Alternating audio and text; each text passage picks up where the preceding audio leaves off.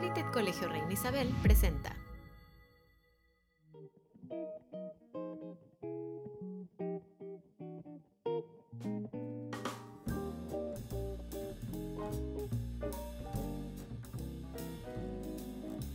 Bienvenidos a nuestra nueva sección Tomándonos un café con, en donde tendremos la oportunidad de conocer a docentes y colaboradores de Merited Colegio Reina Isabel disfrutando de un rico cafecito.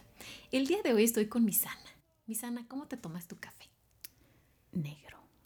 Negro. Como mi conciencia. Así nada más. Así nada más. ¿Y quieres que te platique qué me dijeron los niños cuando me preguntaron lo mismo? Sí, cuéntanos. Me dijeron, maestra, ¿usted se toma su café con leche y con azúcar? Y les dije, no.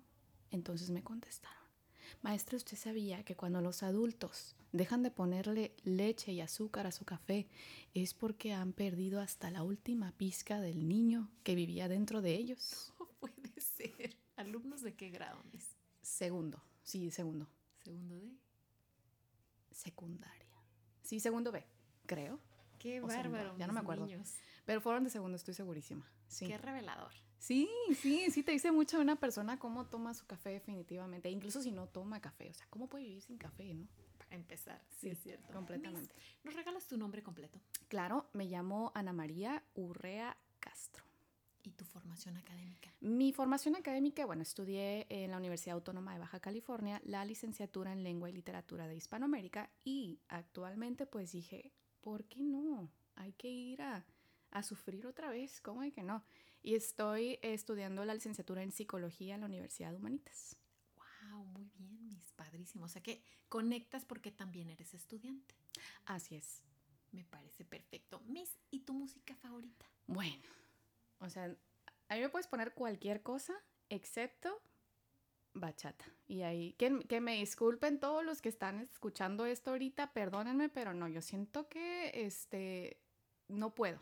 No puedo, no lo tolera mi cerebro, no puedo con eso. Y, y claro, tampoco no me gusta para nada esta cuestión de los narcocorridos o la banda. Pues no, no, no hay ningún prejuicio en cuestión del género de la banda como tal, banda, pero sí la diferencia entre el narcocorrido ahí sí la tengo que hacer, no me agrada en lo absoluto.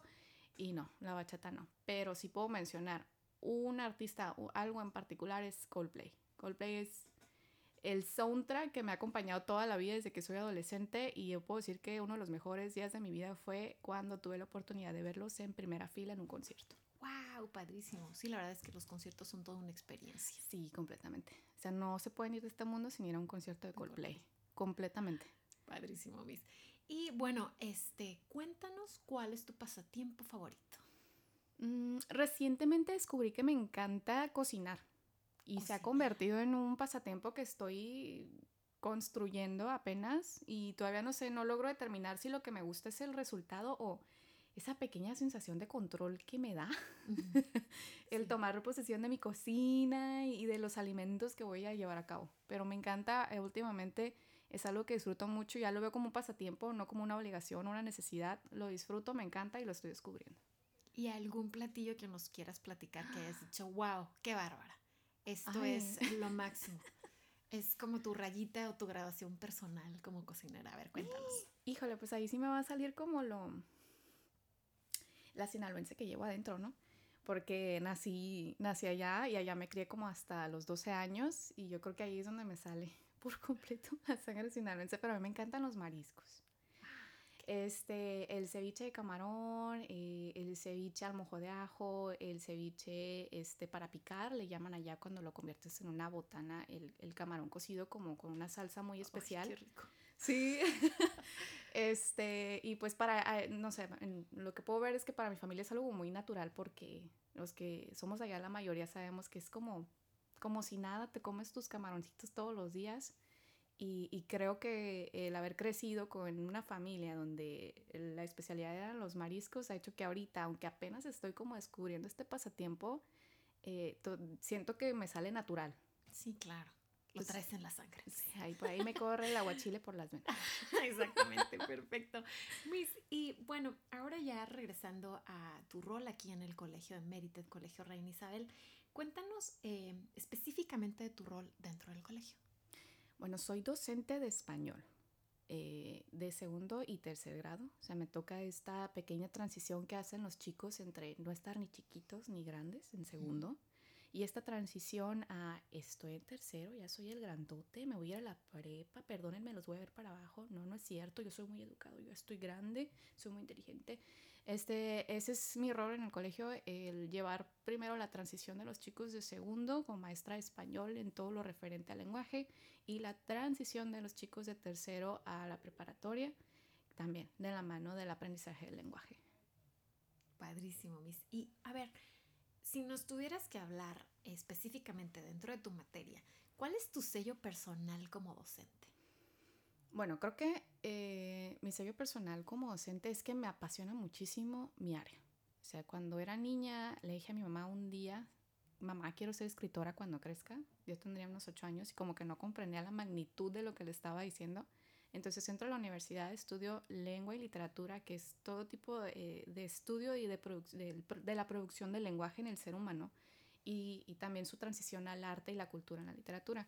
Entonces esto a mí me apasionaba desde que desde que soy muy chiquita. Entonces cuando llego aquí, eh, tengo la oportunidad de que eh, recibo estos niños que vienen muy bien formados desde pequeñitos y que son un libro abierto y son una esponjita.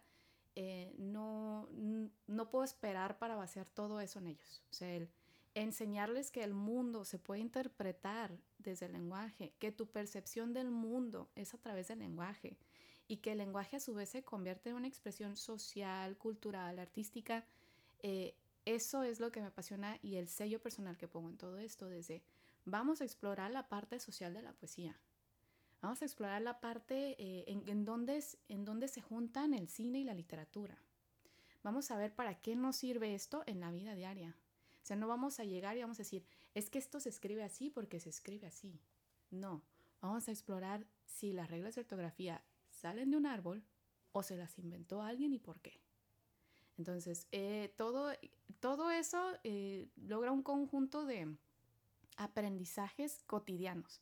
Se te hace apreciar la comunicación humana en toda su inmensidad y ese es el objetivo verdadero, esa es mi marca personal, que los niños no salgan de aquí solo leyendo porque los obligaron a leer o escribiendo porque los obligaron a escribir, sino que sepan eh, lo inmenso del lenguaje, que sepan que el lenguaje es el pegamento que mantiene a la sociedad unida que el lenguaje es la máxima expresión que tiene el ser humano para abrirse al mundo y dejar entrar al mundo en sí mismo. Entonces, creo que ese es mi sello como docente. Mis, qué interesante. Muchísimas gracias por compartir con nosotros. Mucho gusto. Un honor haberte tenido aquí y pues muchas gracias por escucharnos. Nos vemos en nuestro próximo cafecito con. Muchas gracias a todos.